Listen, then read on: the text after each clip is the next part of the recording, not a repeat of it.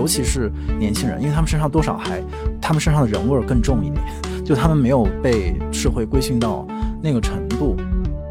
我也在想说，是不是人在成长的过程中，哪怕有一点这种边缘感的经验也是好的。就是我们为什么不能想想有一天自己也能撞上好运呢？当比如说我们一直受挫，然后坚持不下去的时候，可以再等一等，也许好事就会发生。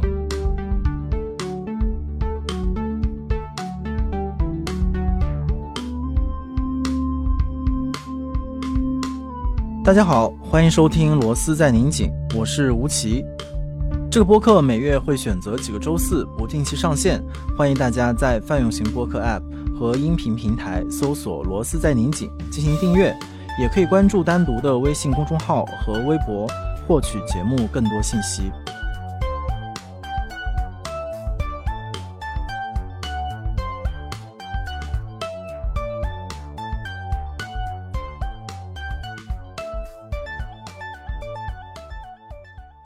是年轻人专题的第二集，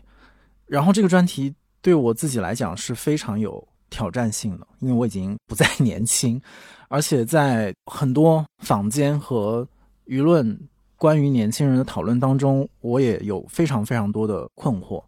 其实，在单独编单独三十三多谈谈问题那一期，我之前应该讲过这个故事。我们曾经想要寻找一位。资历较深厚的老师来跟我们一起聊一聊他对今天当代年轻人的看法，但是非常奇怪，但也可以理解的是，几乎所有的老师都拒绝了这个题目。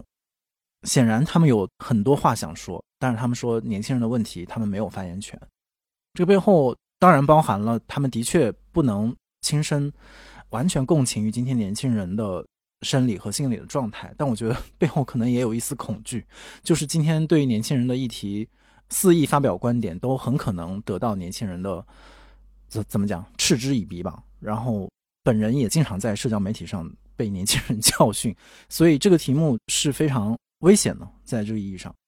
还有一重不满足是，其实，在上一期林小英老师的播客里面也聊到了，就是在今天。比较由中产话语引导的这样的一个舆论场上，关于年轻人的话题当中，有很大的一部分的议程也是被遮蔽了，或者没有被翻检出来，成为这个话题的主流。所以我老觉得这个背后还有很多东西值得挖掘，应该挖掘，但是好像一直停在我们编辑部的中午吃饭的 聊天会上啊，没有成为我们好像一个选题。所以今天的这期节目其实相当于是一期嗯选题会的。线上版，首先我们邀请编辑部里面更年轻的、对年轻的话题比我有发言权的多的同事来讲他们自己的观察，这样你总大家总不能骂我了吧？要骂可以骂他们。另外还有一个就是我们也是一个一起来做功课的过程。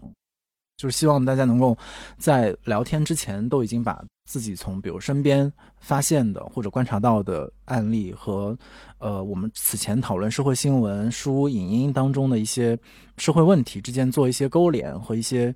相对结构性的讨论嘛。所以希望能够带出一个不是那么完全发散的，而是还是多少能够有迹可循，然后有一定的规律、结构和秩序的这样的一个讨论。所以今天是这样的一个。也是非常新鲜的尝试，然后我又再次寄出了我的年轻的同事们，一个是已经上过螺丝的小蔡，然后他已经在播客，在我们的播客当中有他自己的粉丝，当然可能也都是他的熟人，欢迎一下小蔡。Hello Hello，我是小蔡。另外一位是我们的新朋友，但其实也是老同事，在这个话题上有非常怎么讲，有他独到的见解，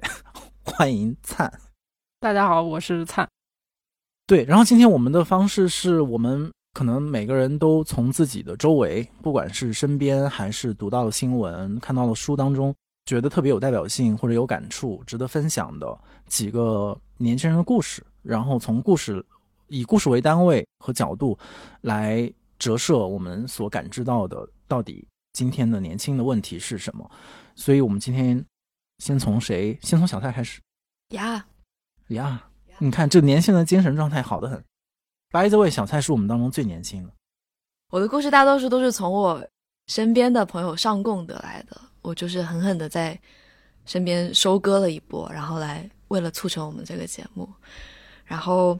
第一个故事可能讲的有点长，因为比如说我是单独的编辑，可能想从我们之前关注的一本书说起，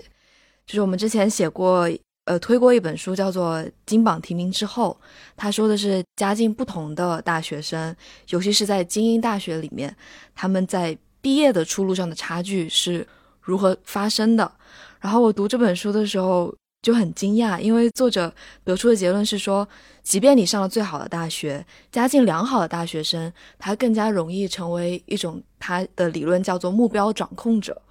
就说更有目标性的和策略性的去找到一份更好的工作。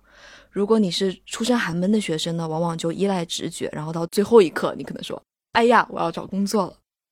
但是我可能这种很难说得上来的震惊的点是说，原来大学我们可能觉得它是一个学习的文化的场域，但它现在大家最重要理解它的游戏规则是在说，它如何为职业搭建平台，然后它如何为不同的人搭建不一样高度的职业平台。而且现在我也发现，就是说，即使是在最好的学校里，大部分大学生的那种迷茫和焦虑，他们每天担心的事情，其实都是围绕自己未来的工作前景。但是，当你想要说，那我能不能捂着眼睛去批判他们的时候，我们最近读到数据说，青年失业率最小是百分之十九，最大可能有百分之四十六，你就觉得这好像不是一个可以很直接的去批判的现象。而是一个很普遍的，大家都在这里担心的事情，所以我就想要拉一个我身边的非常亲近的大学生朋友来开刀。他是一个在非常精英的大学，然后念着相对精英的专业的研究生。我给他取了个名字叫饭量大，这个之后会 call back 好吧？他的生活的现实其实就像金榜题名之后这本书里写的，完全是围绕着工作转的。而且他作为一个最好的大学里面的好学生，他就有一种仿佛是优绩主义的，然后最优秀的人就应该获得最优秀的工作和最好的生活的这种幻觉。比如说，他可以把手机设置成颜色是黑白的，然后来专注干活。他也可以推掉去日本交流去玩的机会，因为担心这段时间其实就短短三个月时间会浪费掉他找实习的某一个未来的想象的宝贵的机会。因为他会觉得，就是万一我这一步走错了，就步步错，该怎么办？其实对我而言，可能已经在一个比较平坦舒适的工作环境的年轻人来讲，是比较难想象的。但是想到划重点，单独的工作是平坦舒适的，还可以了，还可以了。谢谢领导。就其实他的这种生活规则也符合之前我们的嘉宾林小英他在一些论文里面写的，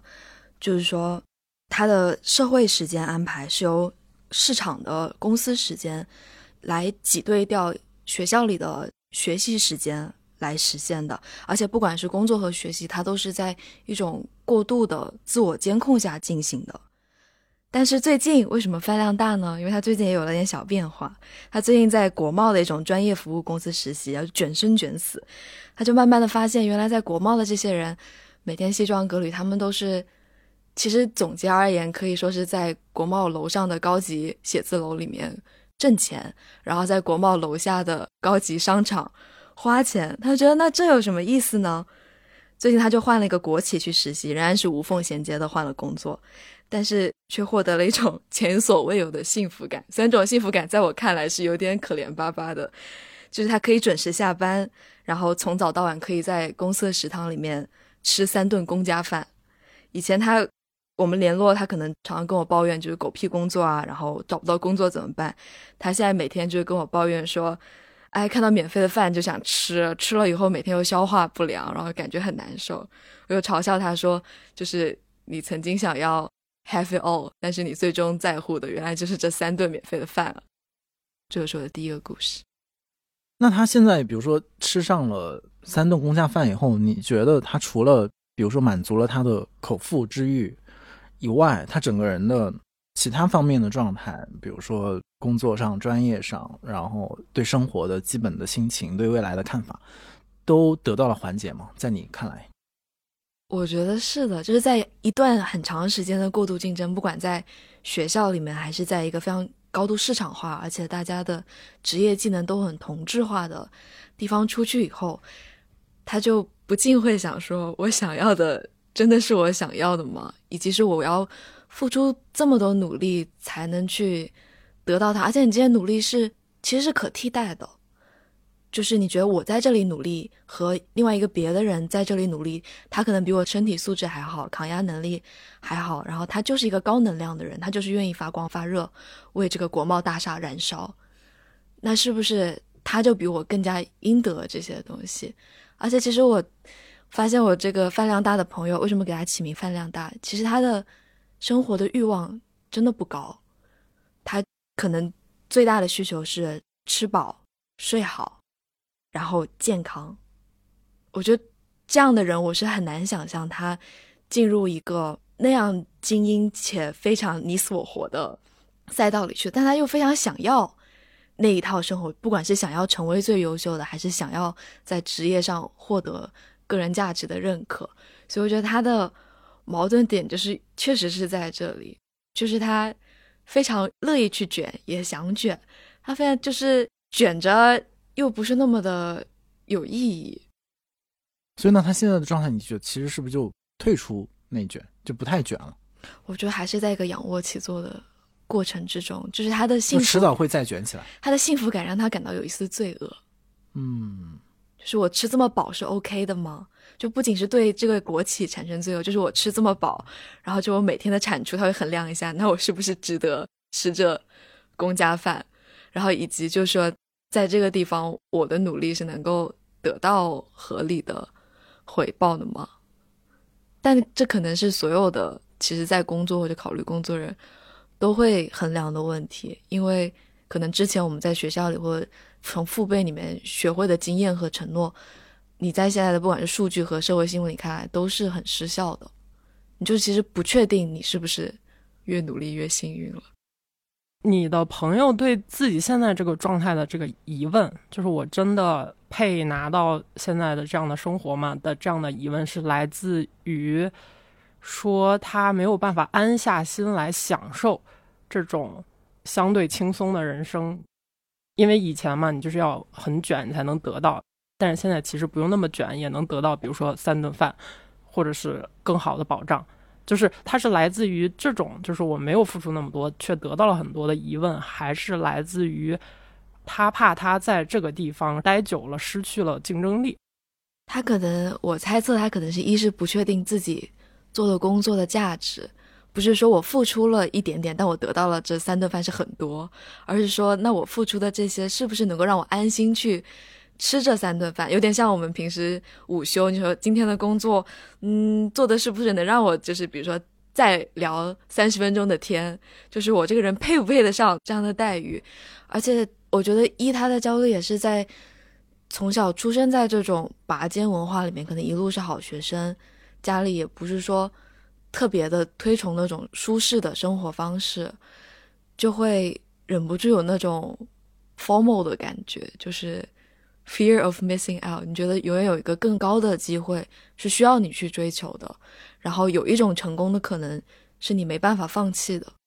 我觉得它可能是两者都有的，就是一个是外部的给他的这种作用力吧，就是当我可能。相对舒适和静止了，但诶，周围的红尘滚滚向前，那相对的我的位置会不会出现一些会后退或者怎么样？与此同时，他内心就像小蔡说的，他已经他就是这么成长的嘛，上课、上学，然后找实习、找工作，他自己的内心构造也和外部的这个世界其实已经是怎么讲，是同样的一个结构的，所以他内心可能也会不禁想问，不禁起疑，自己这样舒服是对的吗？是不是应该做点什么？是不是应该努力？我觉得这个倒。其实也蛮普遍的，就这两种状态。我有一个朋友，就是他跟你这个朋友的情况也很，就是也有相同之处，但是他可能比他工作时间更久一点，就是稍微更成熟一点的职场人，他可能已经度过了你现在朋友的这个，就是还在矛盾的这种状态，他就是完全。可以叫完全吧，反正他表现出来的是一种完全的，我已经接受了规则，然后我就是要卷，我就是要在这套规则下赢得我想要的东西，就是他是已经产生了这种坚定的这种想法的一个人了。但是我要讲他的故事，也是，也是他最近发生的一个挺抓马的时刻，就是有一天我接到他电话，然后他就在电话里爆哭。我认识他十几年，从来没有见到过他这样的失控的状态。我当时就吓一跳，我以为他出什么事儿了，或者家里出什么事儿，我就特别紧张。然后结果他说，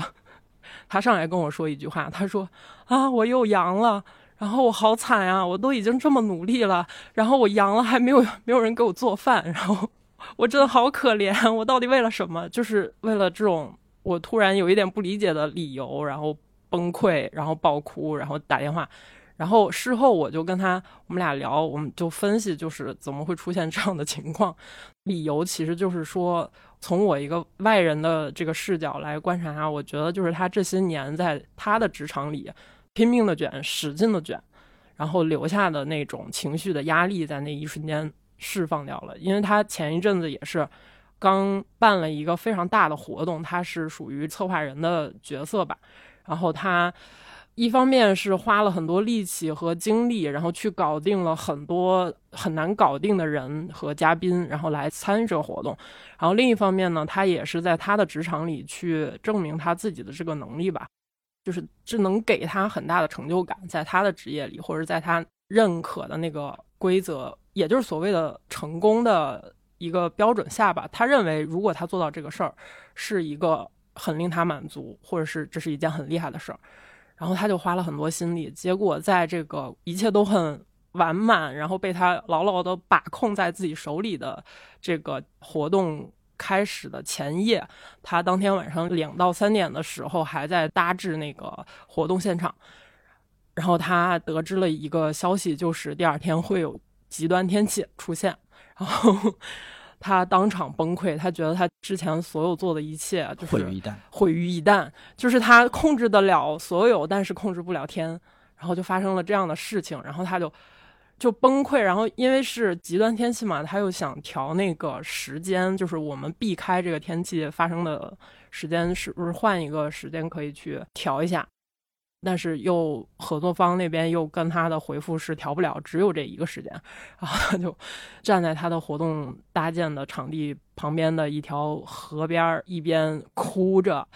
打电话跟他的合作方，然后一边大骂他的合作方，就一边哭一边骂，就是完全失控的一个状态。然后他的合作方还在安慰他说：“说姐你别哭，有办法的，有办法的，咱们可以解决，就是连夜搭棚子都可以，什么什么的。”不知道是谁更惨。对，那是他在这个工作，就是他最近一段很忙碌的时间的第一次崩溃。然后等他结束了这个很大型的活动，回到北京之后，然后他阳了，然后 终于就是第二次了崩溃，就是他就是所有的情绪来了，而且可能甚至回想了自己一生走过的路，就觉得自己从小到大付出了这么多，这么努力，然后什么都自己一个人扛，因为他是属于那种。怎么说就很要强的那种人，他不太会求助，不管是跟朋友还是跟家里人，他都不太会讲他自己的需求。他永远是一个以一个帮助者的身份出现在我们所有人面前，就是你可以向他索取，但是他没有办法向别人索取，所以他就所有的压力都承担在他自己身上，然后加上他的在工作中又非常非常的想要证明自己，然后就。积攒了这么多的压力，然后才在生病的那一刻突然崩溃了。他就不想再经历这一切了。那想问他，就是这么努力，他其实想要的回报的形式是什么呢？比如说涨工资，或者说他做了一个更大的项目，还是说来自啊，不管是同事、领导或者朋友、家里人的认可，口头认可，你是很棒的人，还是怎么样？我觉得他其实就是他对他自己的人生是有个想象的，不管这个想象是来自于他从小到大接受到的教育也好，还是他看到的人物对他的影响也好，就是他能想象那样的人生，他自己就是有一个那样的目标。他其实也不是为了钱啊或者什么样，因为他都没有这方面的困扰。他就是一个拥有了很多条件，然后同时自己也很努力的这样的一个人。所以他更加没有办法接受自己的不行，所以他就会变得越来越要强，就是会，嗯，咱们那天吃午饭你说的那种，就是什么都想要最好的，但是这个不是我感觉也不叫贪婪，就是他是希望在得到的这个过程中来证明自己。我也常常骂我的那个饭量大朋友说，你就是既要又要还要。嗯，对，就是，嗯其实我也不太能理解他，因为我们两个认识这么多年，一直都觉得无法理解彼此。我跟他就是完全相反的一个人。首先，你们俩的故事都已经经过两位看起来都是很亲近朋友的许可了，才在节目上讲的。是的，是的，是的。呀，嗯，那就放心了，不然 可能会遭受很多攻击。我我听你们聊的时候，我就在想，其实有一个问题，就是也是小蔡问的那个，因为我们现在很流行，就说一个人既要也要，尤其是对比如说较为年轻的一代，就是当他们迷茫或者不知道怎么选择的时候，就这句话经常会说，或者说到优绩主义，说到嗯，你说的什么好学生文化啊等等等等。其实我还是觉得这里面还可以再嗯辨析的更具体一点，其实就是到底那个就是大家理解的那个成功和想要那个东西是什么。就是比如你刚才描绘的那个图景，就至少我们能够从特别具象的方面去感知。比如说你要请三十位厉害的人，其实相应的可以折合成，那你可能需要一定的资金，或者你需要一个好的机构的背书，或者你需要一个好的由头，或者是怎么样。那这些可能慢慢可以推导出他所想要进入的那个社会的位置是在哪一个圈层，所以大概可能能看出那个意思，或者是你那个朋友可能也是。一会儿你可以再说啊，就是他们的对于成功的那个想象到底是一个什么样具体的，比如说是按照薪水，按照比如什么社会知名度，或者是你住的房子，就是你住在什么小区、什么路段，或者你开什么车，然后可能这个世界离我们都有点远，毕竟你前面说，我们都在单独这样的偏远的编辑部里面待着，我们周围不太有这种他们的生活可以特别具体的度量出来的人生。但是我真的很怀疑，就是社会主流的那种向上的标准是由这些完全可以度量的经济指标所衡量的。就是每次就说到不管什么社会议题吧，我们总是会就是说那种特别两极的人，就是要么就特成功的人，要么就是特惨的人。其实一会儿我们可能也会说到这些，但是我就先抛出来，就是就是中间那些人到底是在想什么，或者他们的呃设定是什么样子？我觉得说出来可能也都特无聊，因为都是一些特别人之常情和符合常理的一些东西，它就不成为一种新闻。但我又觉得，我们讨论这些社会问题的时候，也得有一块儿是说一个一个所谓的普通人、普通生活，他对生活有正常的期待，然后他对或者成功这个词也不一定完全是一个负面的词汇，就他对生活和成功有特别正常的欲望，那他应该是什么样的一个？年轻的状态呢？比如说，之前我会觉得，嗯，就是正常的做一份工作，尤其是跟你兴趣相关的工作，然后投入一定的内在的热情，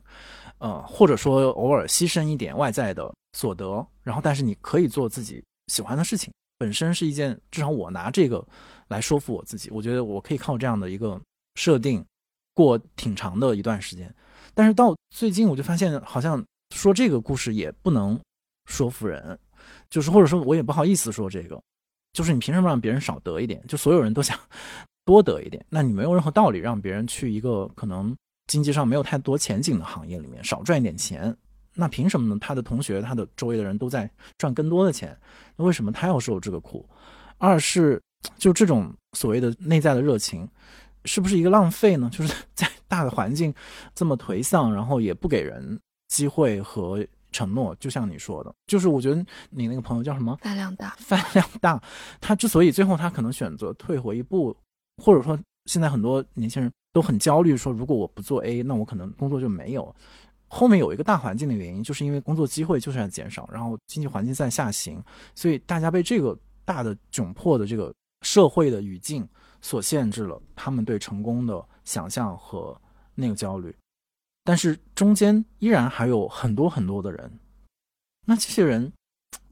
怎么讲？他们和我们想要讨论的这种年轻人的问题有什么关系呢？我可以回应一下那个成功的图景的故事，就是去年的时候，有一天有那种大厂员工跳楼的，因为背了太多的房贷啊，养小孩、养家庭，肯定是过的本来是过的是一种相当中产阶级的生活，可能不到私家那个私家车、私家车、私家司机。然后他跳楼的新闻那天饭量大，就和我说，就是觉得就算以后自己过上了这种中产的，就是有了一份这种有中产收入的工作，但他觉得就是其实人的生活条件。不一定要随着工作越来越好，维持你刚开始的也不错。可能是在这种死亡的焦虑以及找不到工作的焦虑下，就是出此言。然后我就很困惑的问他：“那你，我知道你是一个想成功的人，那你对成功的想法是什么呢？那你不想要这些什么私家车、大城堡，你想要什么？”他可能是说想要一种，就是大家都觉得你。作为一个工作者的人是很有价值的，且给你很多的认可和尊重，我就很吃惊。我就想说，那这不是我想象中，就是你要去最好的那些公司，然后最好的那些。但是可能这是一种最契合的获得尊重的方法。就比如说，我们之前看《精英的傲慢》那本书，桑德尔他也说，就说现在其实给予人尊重的系统。给人市场回报的系统是高度重合的，可能你做一些没有什么影响力的，然后平时是受人差使的工作，他们就会觉得你其实是不该受到尊重的，或者你收获的尊重就很少。这反过来让你的领导啊，不管是你身边人，更加把你当一个打工人来看。而你的就是这种收入尊重怎么证明呢？其实尊重他已经进入了这个市场体系，你在职场里面受到尊重，就得用你的工资来证明。然后，就像很多人在那种大厂或者是一些精英职业里面会背很贵的包上班，其实是一个感觉，就是我今天背了 Chanel 来上班，看你怎么好对待我。就是我是一个，就是我能够挣。就比如说，这是我爸妈买的，可能就没那么有底气了。就是这是我自己能够挣得这个钱，说明我是有能力，我是受人尊重的。那我在这个不管是会议里面，还是在日常的工作里面，你们也要给我展示一点尊重出来。所以，我我就是听他说，他其实想要的是尊重和认可，还有就是作为一个劳动者的价值。我就觉得听起来就有一点荒谬。但是其实仔细想说，我们现在给人尊重的方式，其实。确实不多，然后可能在做中间这些工作人，确实就是能够说服自己的人。可能我也觉得我的工资，我们作为一个单独的影响力什么的，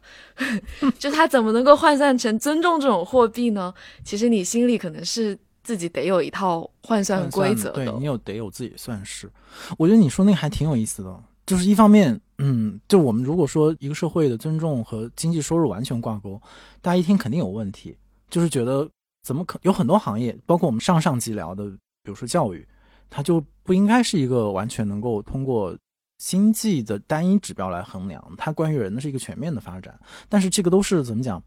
一套非常正确的话语。因为我们反过来就会知道那个问题 tricky 的地方在哪儿。就是如果你反过来说，比如我劝说你们，你们的工作不是通过收入来证明的，这个话立刻就像一个骗子。就像一个怎么讲，就是那种 PUA 的，或者是说那种传销的，或者是那种还有更恶劣的词吗？情怀党，为爱发电，为爱发电，对对对，就是就完全是这样的一个故事。然后他好像也不会被接受，所以怎么样都不行。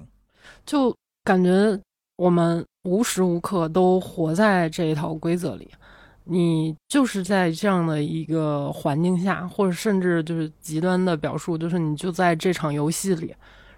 然后你只要存在，你就不得不受到这个规则的影响。然后我说我刚那个朋友嘛，我觉得他就是既然存在了，那我就接受，我接受你的规则来玩这场游戏。嗯。嗯，我觉得他是有这个觉悟的。就另外刚才说到那些物质的东西嘛，或是他是作为一种成功的条件，我觉得这个也是可以，就是很多人想要这个是完全可以理解的。我觉得首先是有这个物质的东西，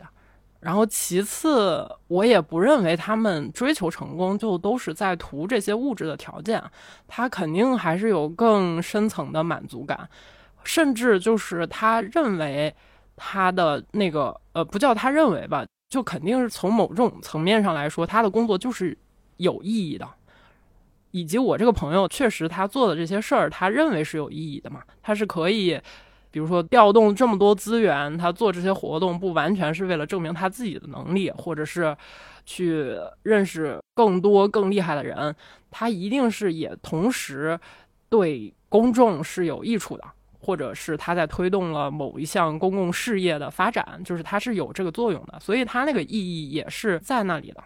所以怎么说，就是。追求物质或者追求所谓的这套规则下的成功，就是追求地位也好、名声也好，或者是财富也好，它也完全很合理、很正常。只是我们没有那么强的决心和想要的欲望，然后但是他们是有的，然后以及他们也会在他们的追逐的这个过程中找到他们自己工作中的或者他那份事业中的一些价值。和意义，我觉得他们也不是完全的我们的怎么说，就是好像好像有这样的欲望的人和没有这样的欲望的人，他是两个对立的，或者是无法沟通的人群。对，其实理想化的来讲的话，就大家都口里说我要一夜暴富，或者就是我就要有钱就行了，我紧紧握中的是我的财运。嗯，一个可能是因为我们分配尊重的体系和分配钱的体系，它。高度重合，其实你背后可能在说，我要成为一个很厉害的人，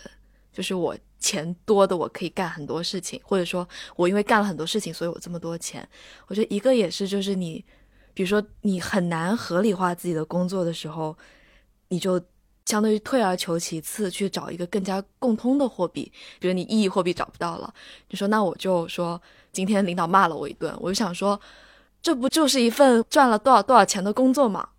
然后就是把它的意义的那个排斥出去，说那我其实在这里就是为了挣钱养活自己，这很有可能不是说我来这就是为了挣钱，而是说在我追逐意义或者是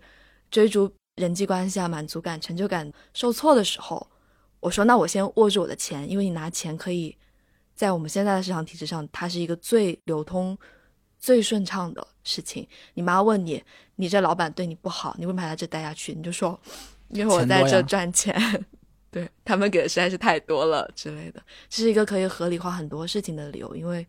我感觉钱的语言可以说服大多数人，即使他们心里不相信这个事情，他也会说：“哦，那至少是有所得的。”嗯，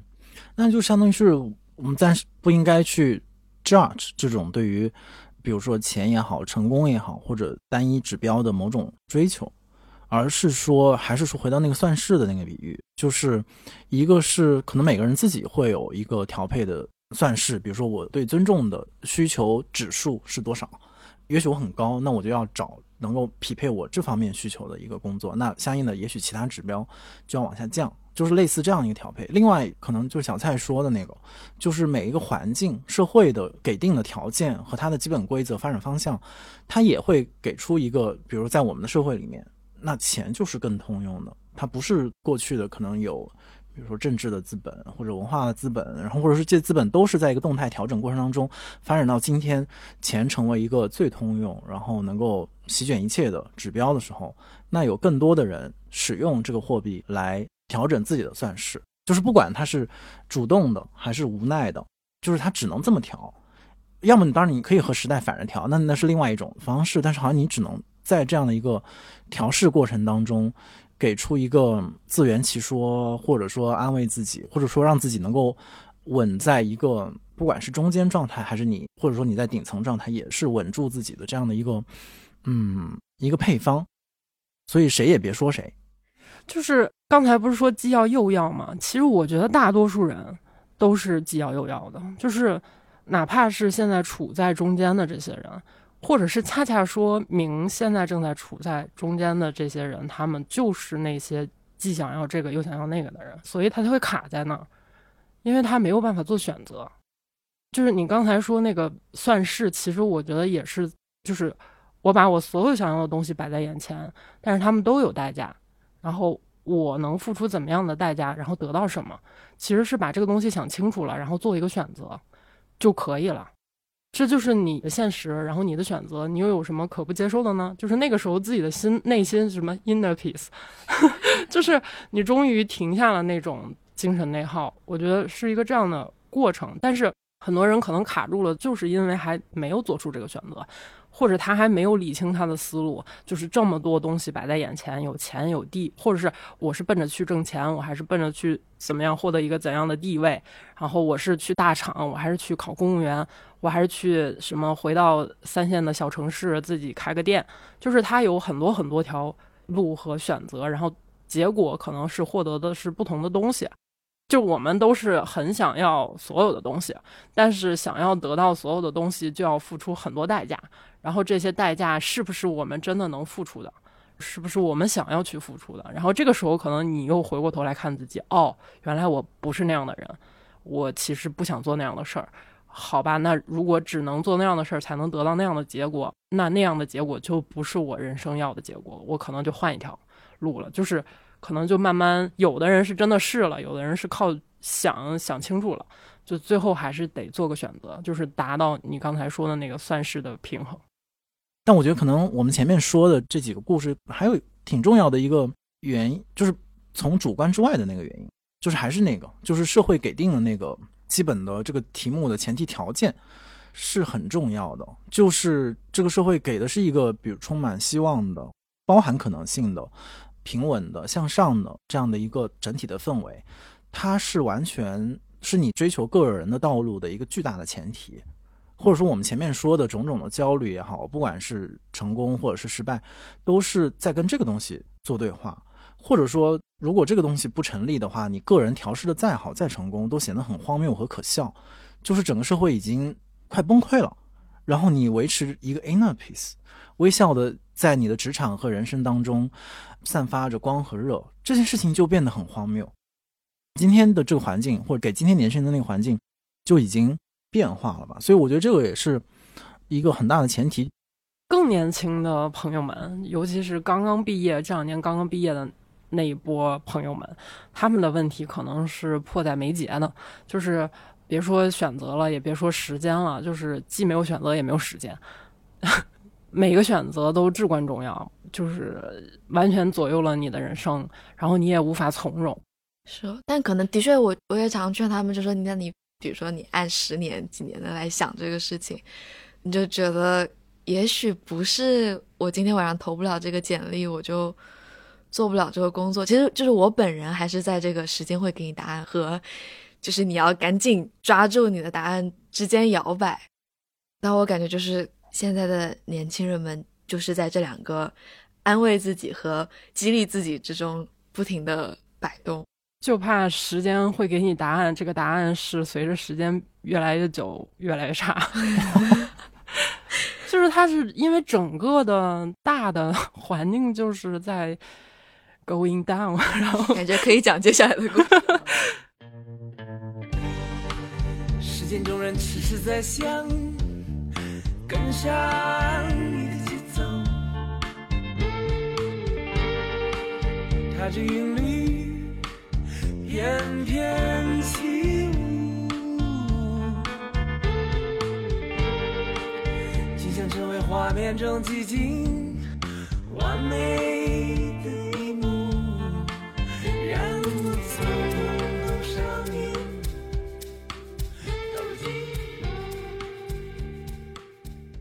就怎么说呢？就是，嗯，就是我也没有想。肯定是不想去 sell 这样的一个时间给你答案的这样的一个人生故事，就是只是说为什么我现在看这些年轻人的问题的时候会有这样的一个落差，就是的确一方面你知道情况不好，但是你自己身体的有一部分是不能完全与之共情的，因为你的年轻时代的设定，或者说如果都比做成游戏的话，你的那一关和这一关就不一样，但是你那关已经打过了一大半了。好像你也不可能说，那我要跳到这个新的一关里面重新跟你们打一次，就我也犯不着，就这个就回头删掉吧。完全 完全两个游戏，可能。就是完全两个游戏，但是你们的确是在同样一个社会空间里面嘛，所以我是觉得我们可以沿着这个再往其他的群体或者不同角落里的，就是年轻人故事，再去看一看他们的不同点。嗯，就是我说几个可能在过去一两年里面特别刺痛我的社会的新闻，就是嗯，有几个年轻人自杀的故事。就估计大家也都听过，尤其是每次都会在微博上被被讨论很多。然后他们当中很多人一般都是，比如说出生在农村，或者说出生在一些破碎的家庭，或者说他曾经好像走失过，比如说那个刘学周，或者是他们在后面的学校生涯当中，不管是有一个男孩叫高燕，好像是学舞蹈的，然后在他的学校里面受到老师的霸凌，或者是被同学霸凌，然后导致他们完全。怎么讲？用一个非常极端的方式选择退出，当然，这种就是以生命为代价的故事说出来都会很震动。但我觉得里面有一个尤其震动我的点是，就这些人在他们首先他们可能经常会留下一个比较长的一个告别的信或者一个遗书，所以你就大概能够有一些材料能够去想象或者去了解他在最后一段时间在做什么或者在在想什么，然后他们都会。比如说那个，我记得那个刘秋洲是在他的信里面写到了，他就把他自己在村子里面观察到的，比如贩卖人口这样的现象说了一下，就相当于是他其实是我的理解，就是他用最后一点点时间想要做一点好事。然后呃，还有一个男孩叫陆道森，然后反正我是会被这些就是人最后的那个画面所，就如果我们刚才说到成功的那个图景，我觉得就是最后嗯。结束的那个途径也很重要，然后他就说，他可能跟朋友吃完饭，他把自己所有的生前的一些事情交代好，然后房间打扫好，东西寄掉，然后也不希望有人找他，他就不希望再给任何人增添什么负担，所以这个东西就更刺痛你，就是他们不只是退出，而且他们的退出不是那种决裂式的愤怒的退出，而是反抗的退出，对，而是，都我理解他们是他想。给这个世界的这种恶性循环画一个休止，他希望这个恶在我这里终止。尽管他自己的生活是一个巨大的悲剧，但是他不希望这个，或者说这种对于恶的亲身的痛苦，会让他不忍心再去传递，再把这个东西传递下去。我觉得这个某种意义上和现在，比如说大家生育的那种。不想生育是一样的，就是你你太知道这个游戏本身的那种血泪和心酸，然后你又怎么忍心让一个和你自己有如此血缘关系的人再玩一把游戏？而且你还不知道他的那一把游戏糟糕到什么程度。所以这种他们通过退出的一种否定，对我看来是一种双重的否定，就变成是特别不容辩驳的 一种否定。然后他的那个震动就很难以言表，它不是一种单纯的。感动或者难过，你会觉得他们是给出了对这个社会最准确和致命分析的，所以他们的故事就有一点让我想起胡波。虽然胡波的的生命的故事和他们不完全一样，他完全是因为他自己在创作生涯当中所遭遇的种种困难，但是就是之前在读他的小说和看他的所有的电影剧本的时候，就注意到他说的那个话，就是我们大家都会说。绝望啊，或者说沮丧，尤其会说现在年轻人。但是其实它它里面还有挺重要的一句，或者说它的第一句是这个世界很糟糕，但是它的第二句是我很想爱这个世界。所以其实并不是说，嗯，或者说这些悲观的人们，其中至少很多一部分人，并不是只是光看着悲观什么都不做，然后任凭那个悲观占领自己，或者说完全是被动的一代，而很多是非常主动的。迎击过这种时代的给他设定这个难题，但是无功而返。我觉得这个是让我很难过的一个东西，而且我觉得很难跨越和解释。就如果说我们前面说到的，那如何选择一份实习，找一份工作，然后交到好的朋友，这种大概这个算式我们还可以掰扯一下，就你怎么算，我怎么算，然后或者说你算错了也没关系，咱们那个 拍拍身上的尘土，可以接着做下一道题。但这些人怎么面对？我就觉得他们是一个。一面很大的镜子，就是看到他们的故事，就很多时候就就选择闭嘴了，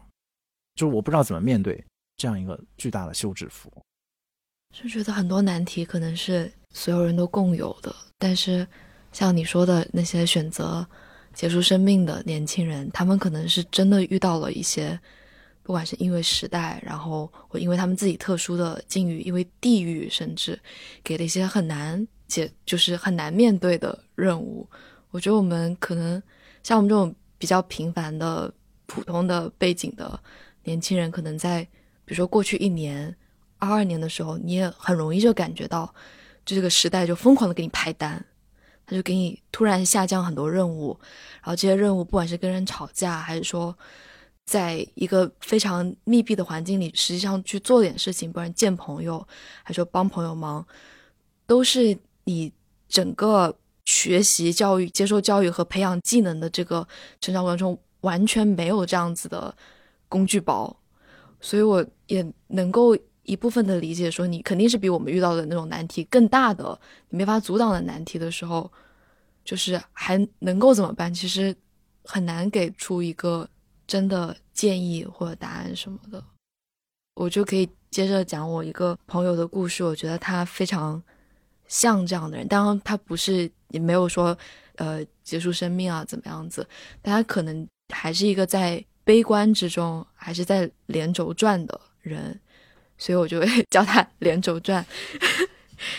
就是为什么他连轴转的一部分，也是之前我们可能讲到过的，他是一个被时代埋伏的人。就过去几年，他几乎是非常精准的踩到了疫情以来我们这个大家所处的同一个时空。可以有的所有的陷阱，它其实本来可以出现在我们的卷王故事里面。她是一个女生，然后也快三十岁了，好像在疫情中踏进自己的三十岁。她本来是一个互联网小厂的员工，工作也比较努力，工作几年，他们的行业红利也非常好，所以就决定在老家的县城，几乎是所有的积蓄在老家县城里面贷款买了一套房子。就听到这里，他像是一个往成功。奔过去的故事，但他连轴转的压力也很大，因为一他要供那个房贷，二他是出生在一个重男轻女的家庭，他有一个在念书的弟弟，然后这个弟弟是他们家里要求他来用自己的工资收入来供他读书的，然后才导致他一个很难休息的一个状态，但是他让他短暂停下来的，反而就是这种从天而降的。大难题，他的小区就是去年一直被关就算了，但是他在去年的那种互联网下岗潮里面是被裁员的，然后没过几个月又发现自己在县城的房子极有可能变成一个烂尾楼，然后他就立刻从一个可能是卷王，然后向着成功奔去的这种我们觉得很有希望的青年，甚至是家族里面一个能够支担起。家里的脊梁柱的这样子的年轻人，变成了一个社会新闻的集大成者，而且他房子还没到那个交房期，你也没办法去维权。弟弟也还在念书，他就要在即使是失去工作的这一段时间内，也要一直负担这些费用。然后与此同时，要赶紧的，即使降薪，也要赶紧找到下一份工作。然后我听了这个故事以后，他确实是就是是身边的人。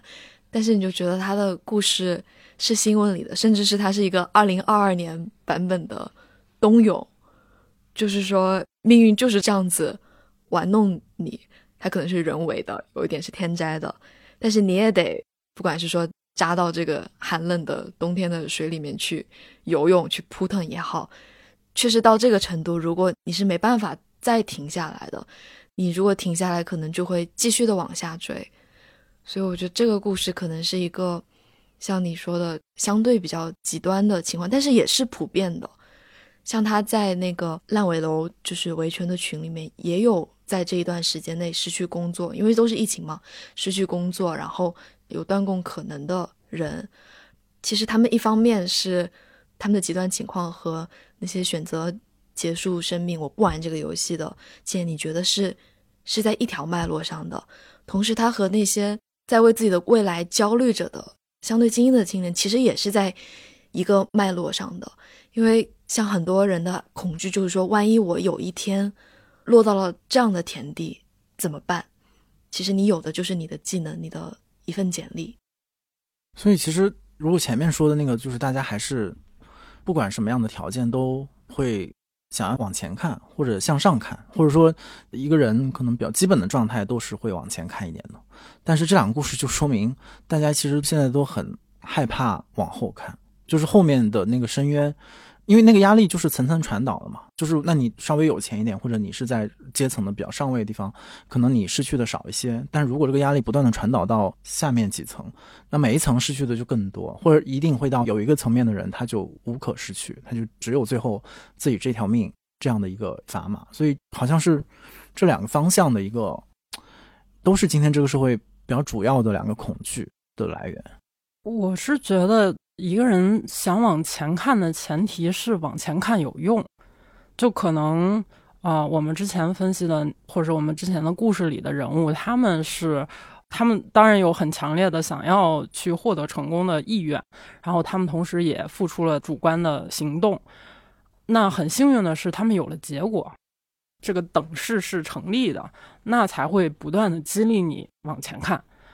就比如像小蔡刚才说的这个。这叫什么来着？连轴转，连轴转，它就是，那我已经很向前看了，我也没有付出比别人更少的努力，我甚至比别人更努力，但是我们这个整个的这个这个人算不如天算，那就发生了这样的事儿，被我赶上了，我倒霉，然后我的向前看有什么用呢？反而我的向前看让我负债了，我的向前看让我赶上了烂尾楼，如果我不向前看，我可能就摊不上这堆烂事儿，就是这种埋伏。这种就是什么东西背刺你就特别受不了，就会觉得不确定，然后也就这样就引出了我的另一个故事，就是就是现在大家很喜欢搞玄学，终于来了，对，就是，但我搞玄学不是因为呃，就是所以这是你的故事，对，就是从呃是我的故事，但是是从咱们刚才的那个话题想要接着说嘛，怎么说呢？我想想啊。就说大家现在就有一个普遍的现象，就是搞这种赛博玄学，变成一片蓝海。突然算命变得特别火，然后我今天还看微博有人说已经靠算命赚钱了，怎么怎么样。他好像就是这一两年兴起的一种风气。但是我的兴趣是来自于我小时候，我从小就喜欢妖魔鬼怪的东西，然后。也是机缘巧合，就是前两年吧，也就是疫情的这个期间，有一个朋友就发了相关的资料给我，然后我就学了起来。我觉得有趣，我就学了起来，想要多了解一些知识吧，或者信息，就是我倒要看看你是怎么骗人的，就是带着这样的心情去研究了一下，然后就学到了一些技巧，就是他们算命啊，怎么样，紫微斗数那些，就是你怎么看八字什么的。然后我研究完了之后呢，我就不知道为什么突然就声名远播了，就是身边的人知道了，知道你会这个了，或者是你懂一点，然后就疯狂来找你算命，然后算了一个两个就觉得还不错，之后就变成了得到好评，对，然后就变成十里八乡的那个朋友们都来了，就是同事、同事的朋友、同事朋友的同事，甚至同事朋友的孩子。那个什么八字都递过来说，请看看大师，然后我就分明是一个骗子，然后还相信我，就，但我觉得它是一种心态上的变化，就是大家都觉得明天会怎么样，非常心里没底。其实他们过来也不是说真的相信。就是我来你这儿算一下，我就能有一个美好的未来，我就能遇到一个合适的人，有一段美满的婚姻，我就能买房，我孩子就能考上北大。就是他也不是对你有这个指望，他只是想要求得一些好一点的预言，就哪怕是一个吉祥话，就是他就想要得到一个祝福或者是一个安心感，就是一种心态上的需求，就是一种心理需求。我就像一个心理医生一样，听大家的这个，就是，嗯，你看看我这方面是不是有问题，我应该怎么办？就是这样的需求，然后给出他们一些所有人都适用的，就是你只要这样做、这样想，其实都会好这样的解读，他们其实就会相信或者是接受。嗯，我觉得这也是一种普遍，就是一个现象吧，就是观察到的。对，这个和可能我们从新闻上看到的好多消息其实都是一样的。就比如说去雍和宫的年轻人很多，然后大家去寺庙的年轻人都变得很多，背后也许有相同的那个心态，是不是也是因为你前面说到那种，比如说整个社会向上的承诺就不存在之后，那吊着人的那口气是什么？就是大家都在找这个东西，就是你那个奖励机制啊走不通了。以前我打这关需要十个小时，我就能获得金币。嗯，但我现在打这关，我都打了一百个小时了，还一点眉目没有，那怎么办呢？就是大家肯定就是会怀疑啊，然后就会心里打鼓嘛。那你现在是不是还能往前看？还怎么往前看？怎么继续下去？就是会产生疑问，就是很自然的。那就是你刚才说的嘛，我要有的选，我的等式要成立的前提是。你这些选择还向我开放，但你现在不向我开放了，那我就没那么多选。就是现在大学生，比如说我出来就是一半的人无法就业，那我怎么办呢？他没有办法说让时间给他答案，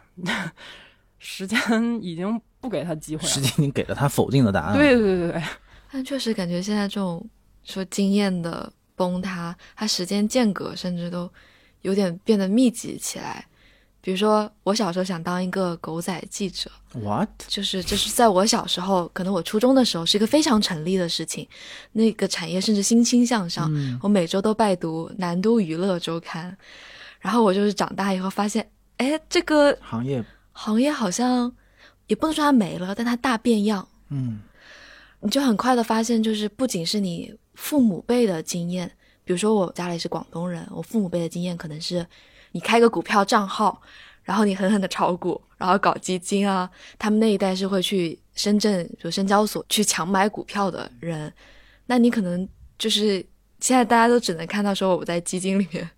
亏了多少钱，然后或者是说你需要多么的数学的背景，然后多么大的资金那个来源才能够进入这个市场，就是非常专业化、职业化的，甚至资本化的一套系统了。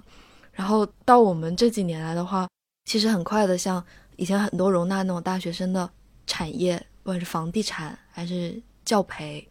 它其实是很不需要你一代人，也不需要你父母辈的经验在上不适用。你很快发现学姐学长的经验也不适用，就不适用了。然后，那你本来从这个专业里出来，就像你说的要找，那我的下一口气、下一口饭在哪里？我觉得这个是可以给你指导。对。那所以我就很好奇，就是灿的这个，嗯，因为你你也说嘛，就是如果你是一个真正的江湖骗子，也许你可以靠这个赚很多钱。我可以告诉你啊，你做这个事儿，或你给我这么多钱，我可以给你解决这个问题，你可能就可以得到你之前得不到的。但你现在没有 offer 这样的一些骗子式的，当然可能有的大师可以做到啊，但你没有去做这样，那你日常可能给到的是一些心理层面的，或者是一些解释层面的。呃，这样的一些说辞，你觉得他对于来找你那些人有什么作用呢？就如果我们刚才说，比如说时间会给你答案这句话已经彻底失效，或者成为了一句笑话，那我们之前讨论的就认识你自己，其实也是一句类似这样的话，就是你其实说出来也对，就是没有不对的，凡事都从这开始。可是他们在面对各自非常具体的这种生存的困难的时候，比如说，如果你最后的落点是。认识你自己，这个答案足够他们好像重新找到一个稳定的基础吗？嗯，我觉得他们很多都是想要一个肯定的答案，或者是相对肯定一个答案。就比如说我未来的人生事业上有没有很好的起色，有没有很好的发展，或者是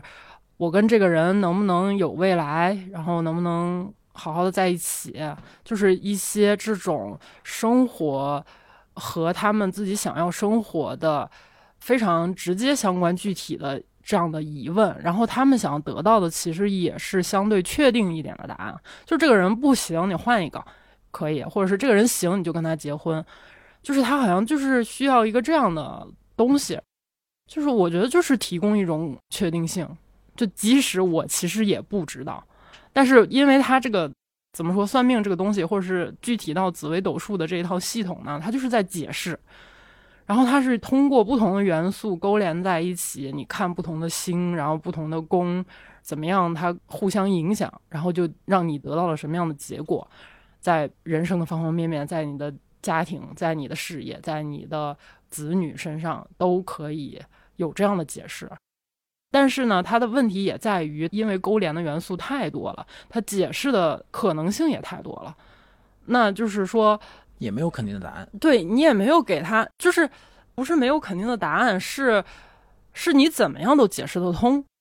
然后你通过他这套解释的体系，当然我这么说可能是因为我还没有进入到人家那个专业的系统里啊。当然肯定是有人会非常精准的铁口直断，就是能判出你什么的。但我就完全是一个爱好者，就是那种外行来看待这个事儿，没有那么严肃，也没有那么有信仰。然后我来看，它就是一个解释的系统。你只是要在这个系统里寻找到一个自洽的路径，向他解释他的未来会好就可以了。我觉得算命这个时间框架还蛮有意思的，就像你说的那个 Know yourself，我觉得对我而言，就是我作为一个年轻人的问题，我自我反省自己，很多时候是我知道我近未来下一秒要做什么，我今天要把这个推文做掉，今天要把这个播客跟大家一起搞掉，然后以及我。可能这辈子我最终最终想要的是一些什么抽象的东西，比如说当个好人啊，然后过得稍微比较幸福啊，也稍微有意义一点，就是非常虚的东西。但我的确觉得，往往我有烦恼、有焦虑的时候，就往往是短期目标和长期目标都有了。但是，那你中期中期的那个目标到底是什么呢？就你怎样子从我每天的推文 做到？做到我是个好人，或者就是我过了一个值得一过的一生，我觉得这是很多人都感到很束手无策的地方。因为像我们常常会认为是中期目标的事情，比如说结婚，比如说工作上职业的大发展，你升级啊，然后跳到一个更好的公司啊，我觉得就是他们都显得非常的苍白了。现在。我现在结个婚，可能并不是我从推文当个好人的一个向前一步的推动的方法，说不定是呢，也有可能。但是就是我要确信这个，我觉得就是到我现在，我是还是比较相信 know yourself，相对于时间会给我答案，因为 know yourself 至少有一点主动性在，你是基于信息，基于对自己的一点点了解，其实你肯定没法完全了解自己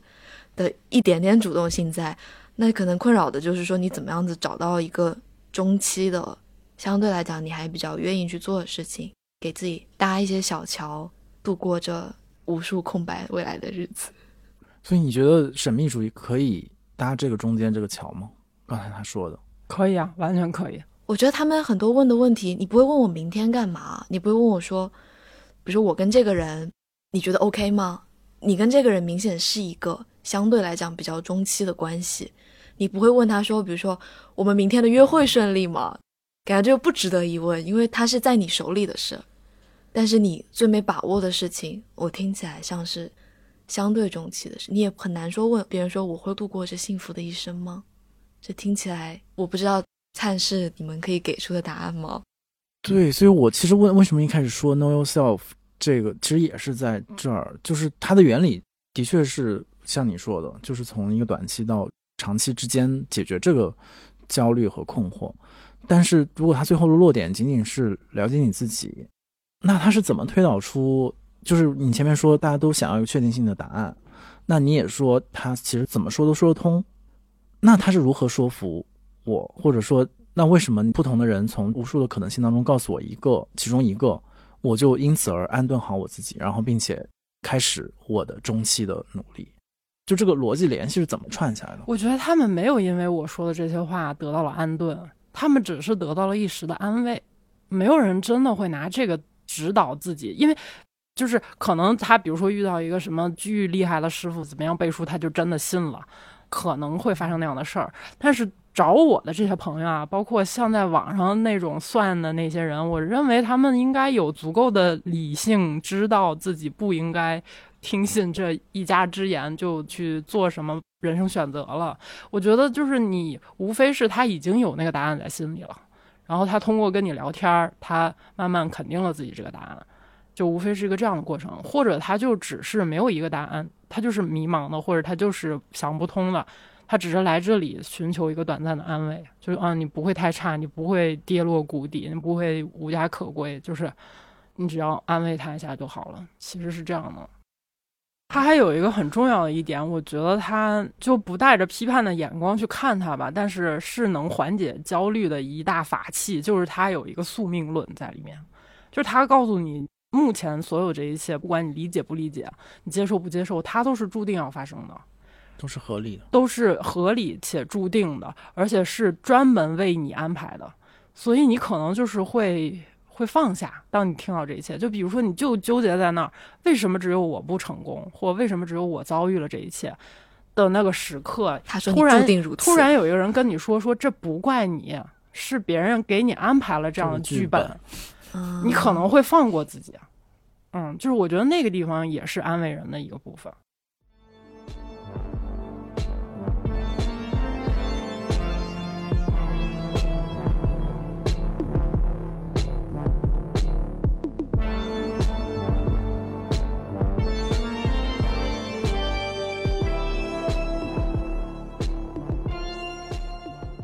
你说宿命那个地方，我就想到，就向彪老师有一个很著名的论断，叫“认命但不认输”。他想用这样的提法，好像给大家鼓鼓劲儿。就是虽然，嗯、怎么讲，不管是神秘主义的宿命，还是说社会结构的宿命，就是我们被摆在不同的位置上，阶层位置，那你每个人的努力都有一个天花板，所以你你要接受所谓这个宿命，但是你不要认输，就是你还是要尽可能的努力，然后打破一些东西。我之前觉得很有道理，或者说它因为引发了很多的反响，所以大家都可能觉得颇有道理。但我就是今天为了准备这个时候，我就想，其实也许现在是不是应该把它反过来？其实大家都是有一点，我可以认输，但是我不愿意认命。我不知道是不是可以解释啊？就是可以认输，其实前面说的比较多，就是 OK，我这工作可能就是会遇到很多很多具体的难题，或者说我也可以失败，或者我最后呃也可以崩溃。然后我就是没做好，或者我就是没有得到我想要的。但是如果你说我就不该得到，或者说我天生就不具备得到这个东西的一个基本的条件，我很难想象有人真的可以接受这一点。就是谁有资格，就是或者说还是用你的故事，就是 到底是谁规定的我的宿命是这个？其实这个也是回到我前面说的，就是自杀的那个部分比较难过的。那个东西就是这些孩子，刚才还忘了提了，他们有一个，就是他们也很多都是性少数，所以因为性别方面的问题也是被欺负嘛，所以相当于是他们就不断的被这个社会各个层面、各个环节都在告诉说你不行，你不 OK，就是你不符合这个社会的一个设置。然后所有就是我们刚刚说到的，比如说家庭、原生家庭，或者说他们的学校、老师、同学、朋友，这些原本就是在社会的生活当中是应该爱他、关心他、拖住他的环节，最后都成了踩他一脚的这样的一个元素，然后把他从这个社会的阶梯当中踩出去了。OK，我们可以说他，就如果我们一定要认同这种外在标准的话，可以说他输了，或者说这局游戏因为我弃权了，所以我就不打了。但是你真的如果从一个宿命论的角度上去说，他就命该如此，我就觉得太太残酷，然后而且我也觉得不合理，或者说我不愿意相信这种层面的宿命。所以最后我觉得我们可以聊得很长了，今天已经是不是可以说一点那些不管是给他的一个原始的设定是什么，也不管他们是不是被卡住，但是他们还是愿意做点什么，嗯。说的好听一点，对抗；说的不好听一点，嗯，就是怎么讲，耍耍无赖，就是我还是留在游戏里面，但我给你捣乱，等等等等，就是所谓的这种能动性的案例，是不是也还是存在？嗯，那就 说我另一个故事吧，还是你自己？就是我的，我感觉你刚才那个问题就是说，活该你倒霉，你怎么办？就是对啊，就是如果我们就碰上这些倒霉事儿了，难道我就认了吗？然后。我觉得也是可以想想办法的，就是具体问题具体对待吧。我觉得可能不是所有的倒霉都有一种解决方案，但是我有一个具体的 例子。面对倒霉的方法，对，就是这个故事可能跟之前的那些人生故事比起来就没有那么重，但是它就是一个还挺爽的过程。就是我过年的时候，就今年的这个过年的时候，然后我回老家跟我爸妈去看那个电影。过年的时候，电影票不是巨贵嘛？然后我们当时买了三张票，每张票是九十八块钱。然后我就默认它就是过年就是要贵，然后我也没有说什么。然后我就把那个票拍了一下，发给我另一个朋友，我说：“你看现在过年票有多贵。”然后我那朋友呢，就是他很会戳我那个那个那个筋。就是我那敏感的地方，他还说：“哎呀，你被骗了。”然后这种就完全不能接受这种我被骗了，我被愚弄了，然后我被什么，就我就会特别，我就会 发怒，我就会发怒。然后他就说：“哎，你被骗了，现在这个就是偷票房什么的，它不应该这么贵。然后国家都有规定，不能超过多少钱，你这个票就是不合理。”我就当时看完电影，然后收到他这样的消息之后，我也就是心中有一团火，我想说，那我不能被骗呀，我就去找这个事儿了。然后就是，呃，我查了一下，它这个票价管理应该属于是市场监管的部分，所以我就到那个市场监管局的网站上去，它有一个投诉通道，然后我就去投诉它的高价票的问题。呃，因为它这个是属于你在你所在地区来监管的，所以你只能就是到地方的那个入口去。然后我第一次投诉还投错了，就投到了它的那个，就是他那个公司就很乱，他那个电影院的主公司的注册地址在某某区，我就投到了那个区。过了不多久，他接受了我的投诉，但是他主动联系我，给我的回复是。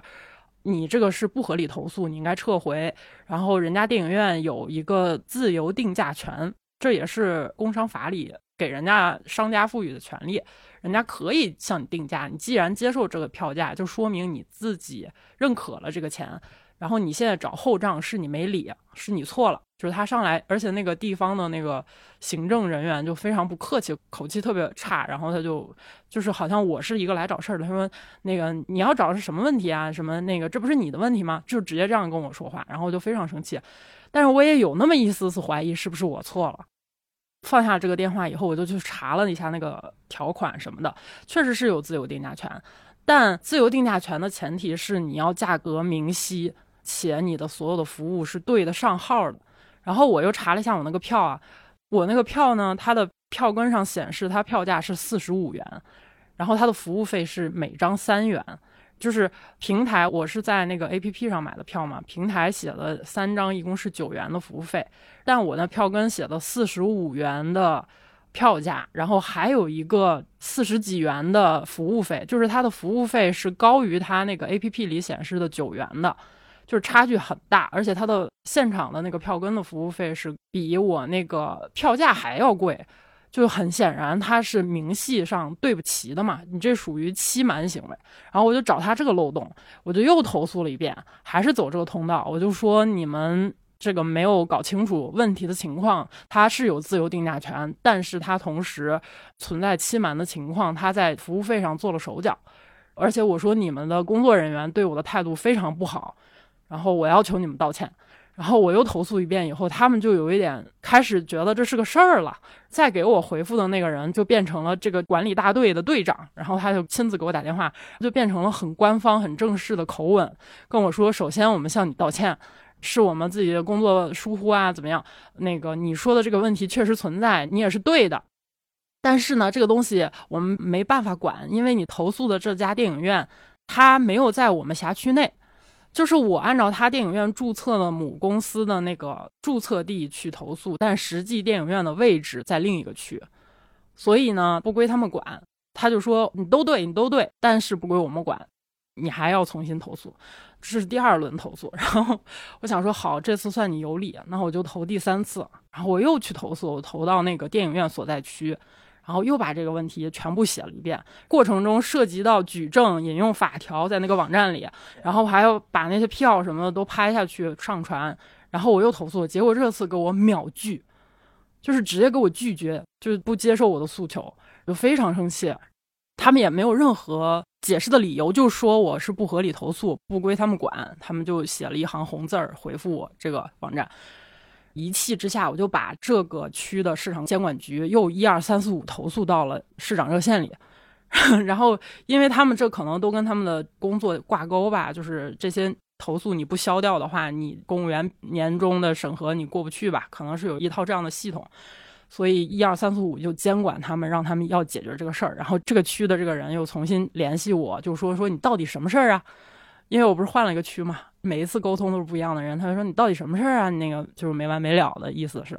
然后我就说这事儿是怎么怎么样。我说我已经解释过很多遍了，跟你们不同的人，你们到底有没有人在认真对待这个事儿，解决这个问题？然后他说说行了行了行了，我们跟电影院联系一下吧。就是他非常不耐烦，然后他们就去又找了那个电影院，然后这一次就换电影院来联系我。然后电影院的人阴阳怪气的跟我说：“哎呀，这个事儿不归我们，不是我们的责任，是平台擅自加价，就是他全部推到那个 A P P 卖票的平台上。他说是卖票平台 A P P 在后台设置了这样的价格，他们是改不了的，钱都是他们拿走的。”我说：“你能对自己的话负责吗？”他说：“当然能了呀。”然后他说：“本来就是你没有搞清楚。”很阴阳我，然后我说好，那你记住你说过的话哦，要对你自己的话负责。我把电话挂了，然后我就去了那个 A P P 平台的后台，召唤那个人工客服。然后你要不停的就是打那个人工客服几个字到那个回复区，他才会真的有一个人工客服来，不然就是机器人嘛。人工客服来了就问是什么情况，我就把这些情况全部又讲了一遍。我已经重复了无数次的故事了，然后跟他讲了一遍，我说现在电影院。的工作人员已经向我那个呃确证你们对指证你确认是你们后台的操作，然后钱都被你们拿走了，责任都在你们，我应该去你们 A P P 的注册区去举报或者去投诉。我说现在他们已经告诉了我他们的确切回答，问题来到你这边了，你承不承认？你要不承认，你就把你后台的数据截图发给我，告诉我你们是怎么分账的，否则我就要到你的 APP 的注册区去投诉你了。然后我给他发完这一段之后呢，我也知道人家就是一个客服，其实他解决不了这个事情。然后我说我知道你现在没有办法解决这个事情，你把我写的这些话发给你的主管，让你的主管来联系我，然后让他来解决这个事儿。我说，如果你们不来找我解释这个事儿，我下一步操作就要怎样怎样。这个人他说好，我们这已经上报了，然后他会联系你，然后后面他的主管就联系我，把他那个后台的截图截给我，就看说他们就收了九块钱的服务费，三张票，然后剩下的不是他们在操作，是影院制定的那个影院服务费，然后是影院拿走的钱，那我就拿到了证据。然后我拿到了证据以后，我又回去找了电影院和那个区的监管局，我就指责他们，我说你们现在还能不能认这个事儿了？然后后来就是所有的人没有屁话，就来纷纷向我道歉。然后影院最后也换了一个类似于什么高层的人，就不再是那种，就是一开始就是每一次跟我沟通的人都是不一样的人。然后又换了一个人说我是这个影院的负责人什么什么的，下面的人做工作我们没有监督好，什么给你带来这个什么就开始那一套话了，还给我解释了一个多小时，他们是怎么样在电影局的这个这个系统里生存，然后这些钱都去了哪儿，就是反正就讲了一堆，就讲他们自己日子也很难过，然后最后道歉，然后给了我一个五百元的储值卡作为道歉吧。然后这个事儿就了了，然后那个监管局也给我打电话说，那这个事儿你们是不是了了？那我说，嗯，他们已经跟我解释清楚，我也接受他们道歉，那就可以了。他说好，他说那我们也跟一二三四五那边 就是结束这个，对对，整个过程是这样的，就是有一点像是，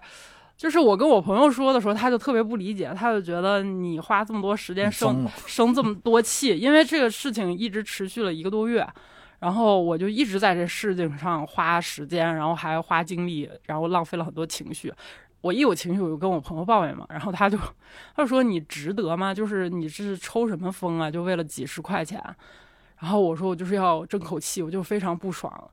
就是不爽到我如果不找回这个公益回来，我晚上这个觉我也睡不下去。所以我就这么干了。然后干完以后还得到好的结果，是确实非常爽。”以及你在每一次跟那个人沟通的时候，他都会质疑你，他都会跟你说是你错了，嗯，没有一个维权是你一去了，人家就说哦，我们帮你维权，没有这样的，不存在。至少我先听你怎么说，他都是上来先对，而且他听你说完，他会疯狂找你的漏洞，就是在他的角度上来说，是你在找事情，本来没有事，是你来了，你找事儿，但是这个就是你的事情啊，我是那个冤大头。那我不找事儿，谁找事儿？那好吧，你们都想省事儿，那我就要往死里找你们的事儿。然 后就我没有，我没有放，就是这个一个链条里没有一个人支持我，那我就在这一个链条上找不同的方法去攻击你们，在对抗性中寻找青年的意义。对，就是还是，反正在我这个事情上是还是有反抗的余地的，并且还有最后的结果。对，付出了还是有回报的，就是在这个故事确实很爽。嗯，对，我觉得可能这个故事里面就把前面所有故事里面那些，嗯，就是被我们委曲求全或者以各种方式接受了的，就社会对你提出各种无理的要求和他人给你的无理要求。但是，因为它是一个太具体的、明显吃亏，而且你还至少能找到不断投诉的方式的一个故事，所以你还能相当于是在游戏里面，还可以反过头来 去利用规则，用魔法打败魔法。就是如果听到这期节目的朋友遇到和我同样情况的事情，也可以使用这一套方法去尝试维权。但如果跳出这个电影票的问题，可能又是完全不同的情境，就只能自己去试了。对，就是为什么我前面也就说，为什么？因为它是非常微观的角度上面，而且它可能看起来，不管是从金额还是从利害关系上，都好像没有到一个，比如说更普遍的或者是热搜级别的这样案件，所以你还可以就是停留在你个人之力所把控的层面上。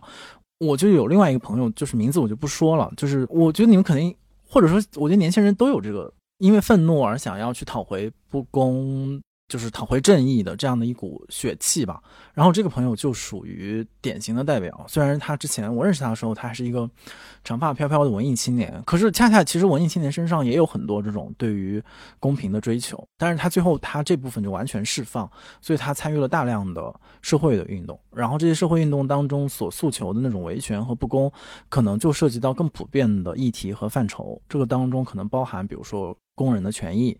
少数群体的权益等等等等吧，很多议题，然后不同层面的社会工作，可想而知，那个工作的难度和他得到的那个负反馈的强度，他可能就完全不是市场监管部门的问题，而是放大到其他更严肃的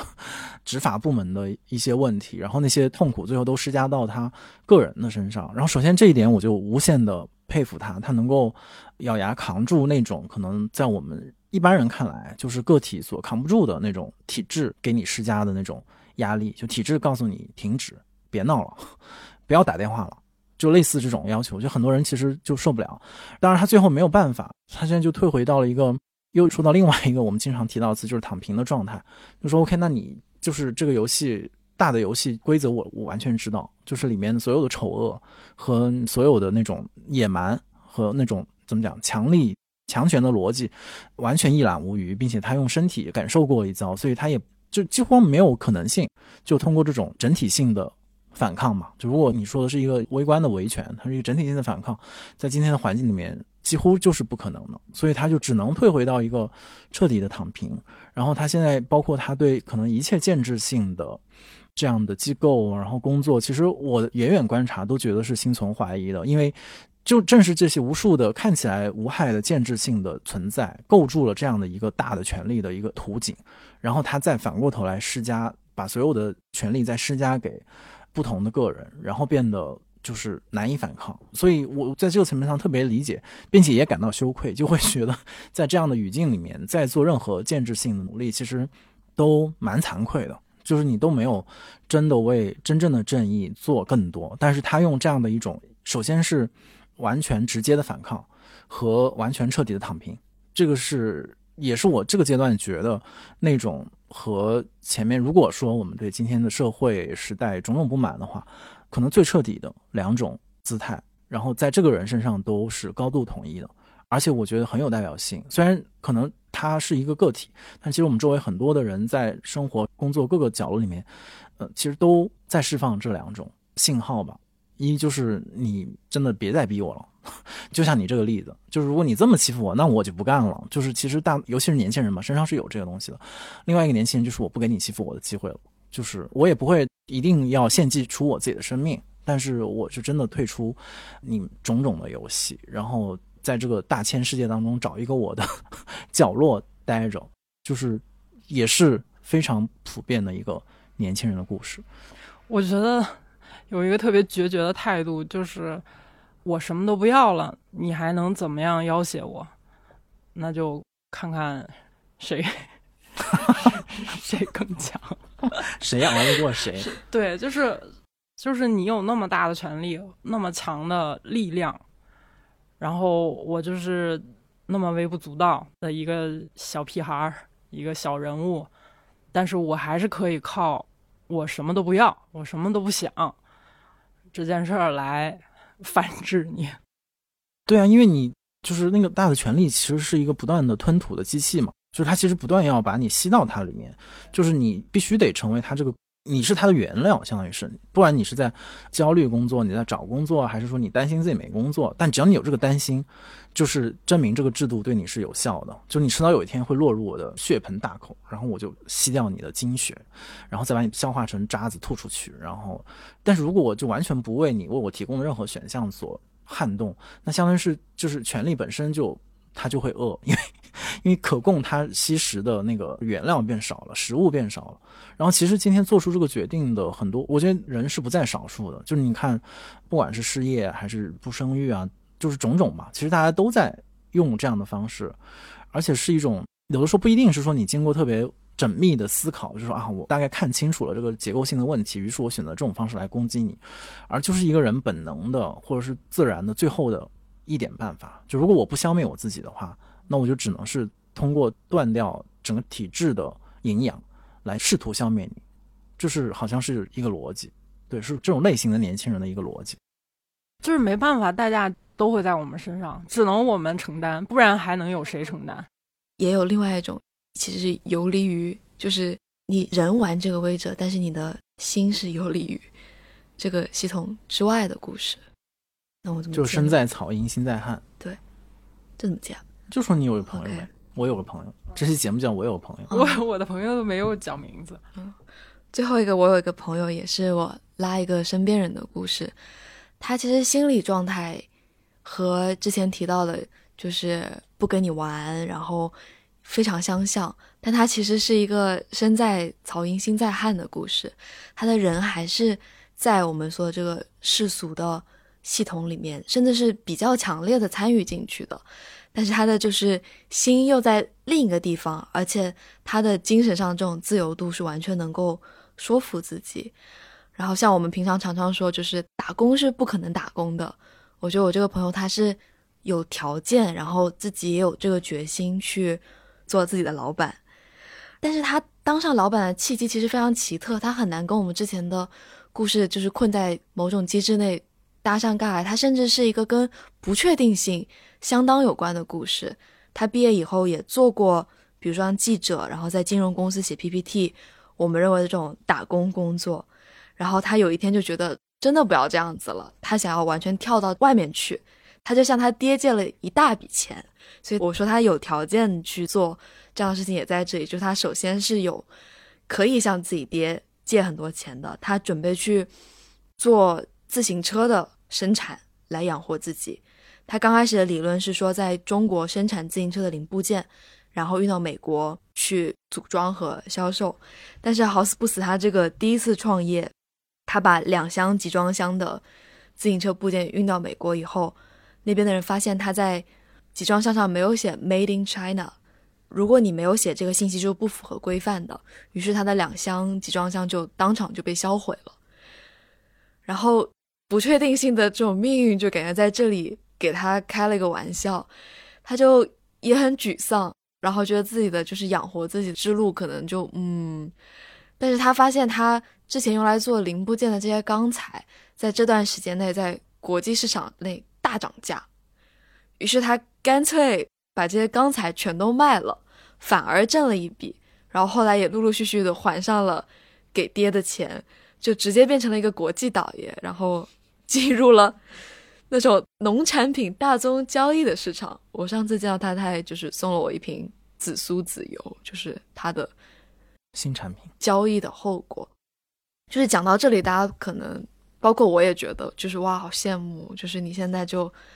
能够养活自己，然后你也有这个条件。但是在他的那个生长环境里面，不管是他的同辈或者家境相近的朋友，还是就是借这笔钱给他的爸爸。就都觉得他在混日子，就是觉得你在浪费时间或浪费精力，就做一些没有由头的事情。他的朋友可能大多数家境良好的，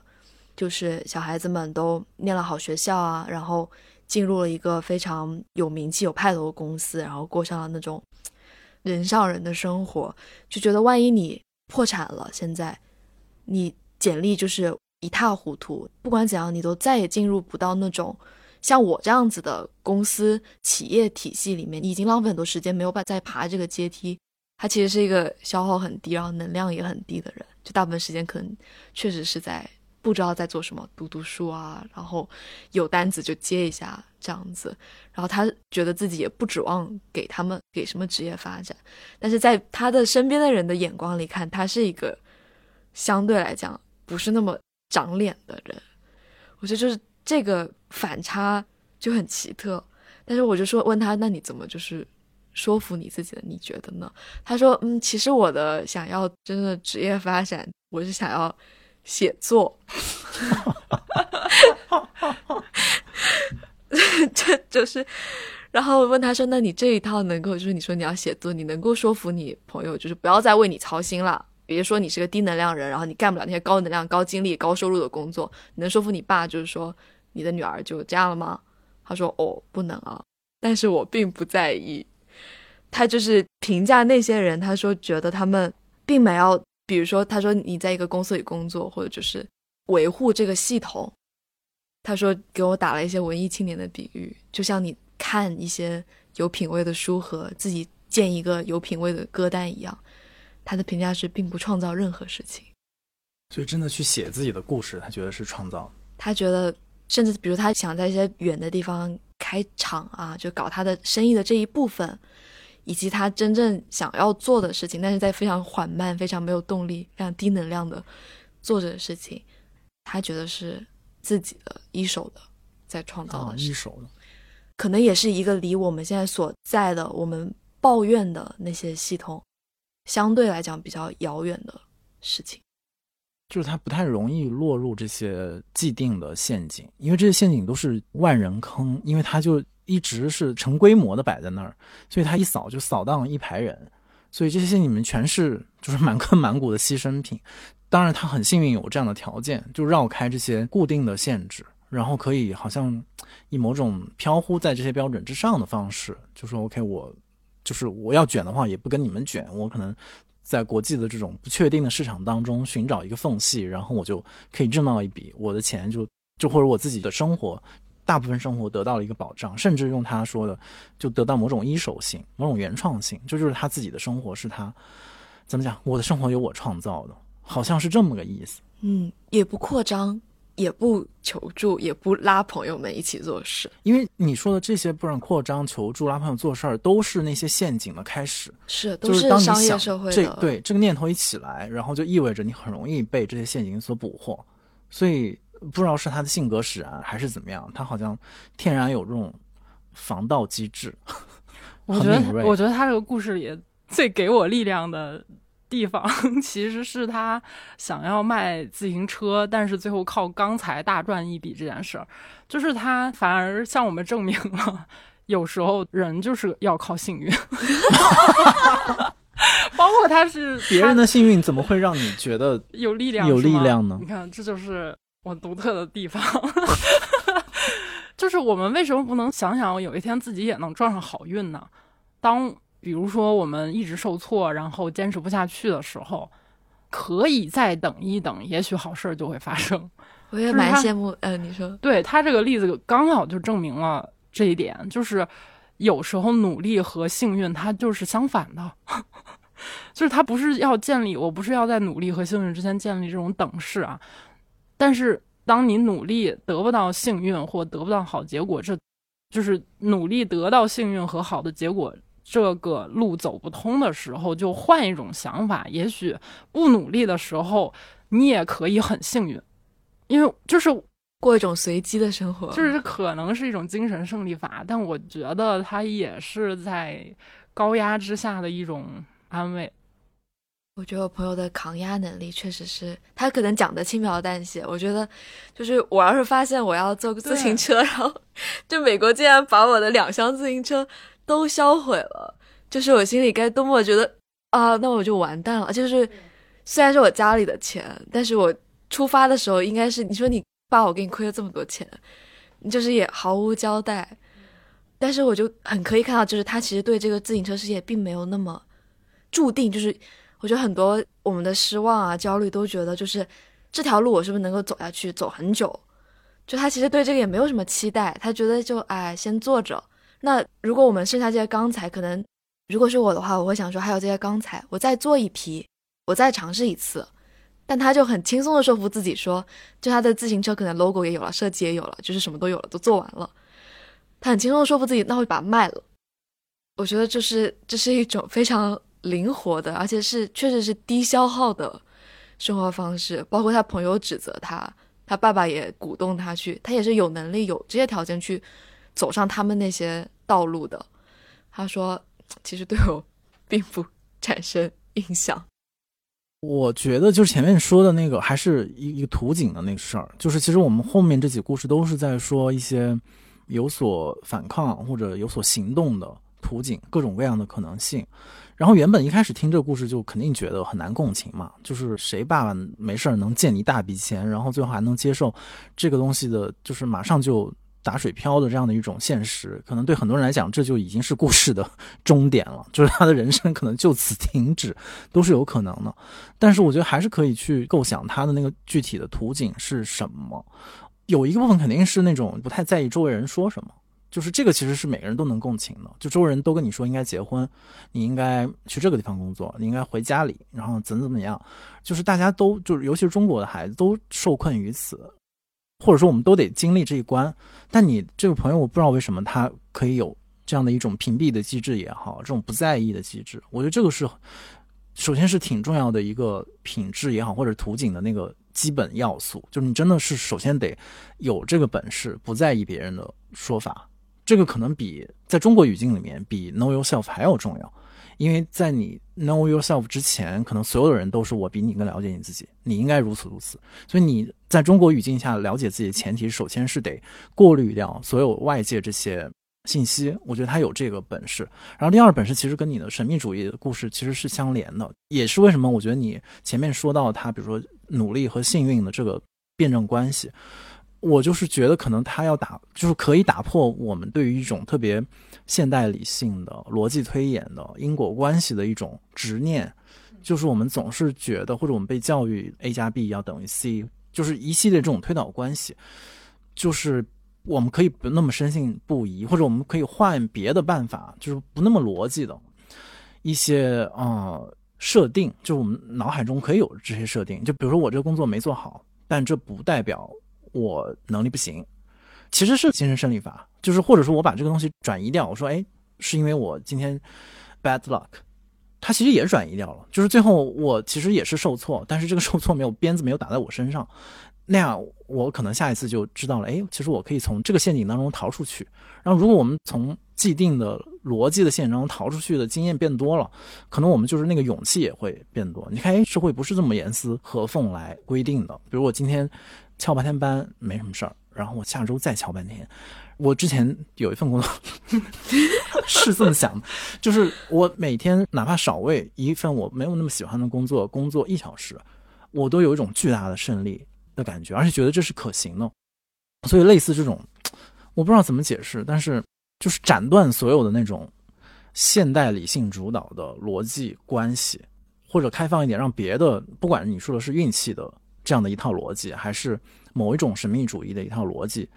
它不需要替代这一套，它只需要加入到我们对世界的认识。就世界到底是怎么运转的？它真的是按照现在国家的设定，然后大公司的这种科层制度的设定来把事情做成的吗？还是这个当中其实有别的因素？就是也许是神秘的因素、自然的因素、偶然的因素、运气的因素，或者是我单纯个人的魅力和个人命运的卓绝之处？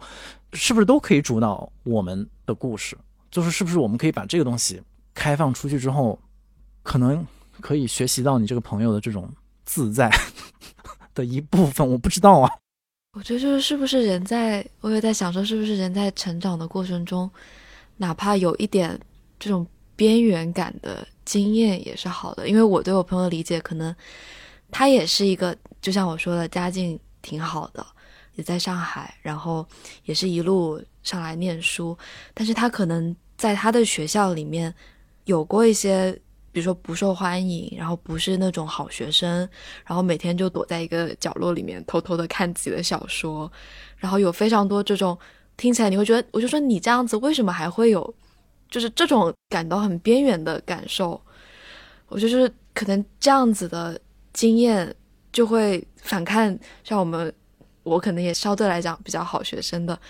就是一直会拿主流的那个经验，不管是成功故事还是失败故事。在这个维度里面做对比，但你如果真的有过一段，你觉得就是自己在人群之外不受欢迎，我不欢迎别人，也不欢迎这个世界的这段经验了以后，你反而可以说，那我在我的这个边缘的地方，是不是能够搭一个我真实的价值观？不管这是开场啊、第一手的写作啊，还是什么的，就是别人觉得你在浪费，但你本来就已经。就是你脱离这些群体不是一件困难的事情，是一件有所，其实是一件舒适的事情，是件舒适的事情。我觉得有这样子的经验以后，不管你可能是在一个中产家庭，然后你就是比较按部就班的时候，反而能够至少让自己心里舒服一点，然后才有这种接受压力、接受不确定性、接受危机，觉得大不了我就还是待在这儿，就是也不一定要跟你们。一起玩的能力，但我也不觉得，就是你在一个边缘的状态维持太久，或者你的边缘状态太过于极端，是件多么的好事。但我就是可能在，只是在反思说，一路那么顺利，是不是件好事，或者过于优秀是不是件好事？我觉得可能边缘也可以怎么讲，作为今天的一个 结束。因为就是在前面我们说的社会议题里面，其实年轻人的议题虽然受到瞩目，但是受到瞩目的原因也恰恰是因为他们是正在进入主流的过程里面。就其实某种意义上，年轻人是这个社会的边缘，因为他们不是这个社会掌握权力和资源的那部分人，他们只是逐渐要成为他们，或者他是他们的后备军。所以在这些人集体进入这个。体制的时候会产生各种各样的痛苦。其实前面我们列举了各种各样的痛苦、沮丧，然后发疯，然后反抗啊，等等等等。所以这个其实都是在提醒我们，就是你说的那个这个体制本身的问题，或者说这种对人的一种单一的线性的认识，其实是不能概括这个物种的。然后，尤其是年轻人，因为他们身上多少还，他们身上的人味儿更重一点，就他们没有被社会规训到那个程度。只是说，我们现在因为有一个很强大的主流的叙事，所以我们习惯了用，比如说边缘，或者前面说容错，或者是脱轨，这样就是，当我们遇到这些奇怪的人的时候，老觉得他们是奇怪的，或者他们是做不一样选择的。但其实真的去推导，或者去真的问每个人心中，其实都有那个东西。就没有谁生下来就是真的是个百分百的乖乖仔，或者就是我按部就班的追求我的梦想。就像这样的人，他也有崩溃的瞬间，或者他也有心理当中比较边缘的那个部分。所以我觉得是可能借由这个讨论，也是觉得其实我们从本质上根本上的缺乏对边缘的认识，就是边缘很可能是人性当中非常重要的一个部分。不管是说你需要时间自己待着，还是说我需要一个与众不同的爱好，还是我怎么讲需要跟既定的人群保持某种距离，树立我自己的个性等等等等，那个就是人身上挺重要的一个部分，不是整齐划一的，或者你用一个统一的框架能够盖棺定论的，所以得为这样的东西留出位置。如果一个社会的发展里面能够留出的这个位置相对多元一点或者多一点，那可能这些痛苦就会少一点。但如果一个社会，真的是变成了一把特别统一的巨大的尺子衡量每一个人的时候，那所有人心中边缘的瞬间都被消灭了。那其实主流它也承受不住这么大的重量，甚至说，当如果所有的边缘之声汇聚到一块儿的时候，说白了，它也承受不了他们的那个反抗的力量。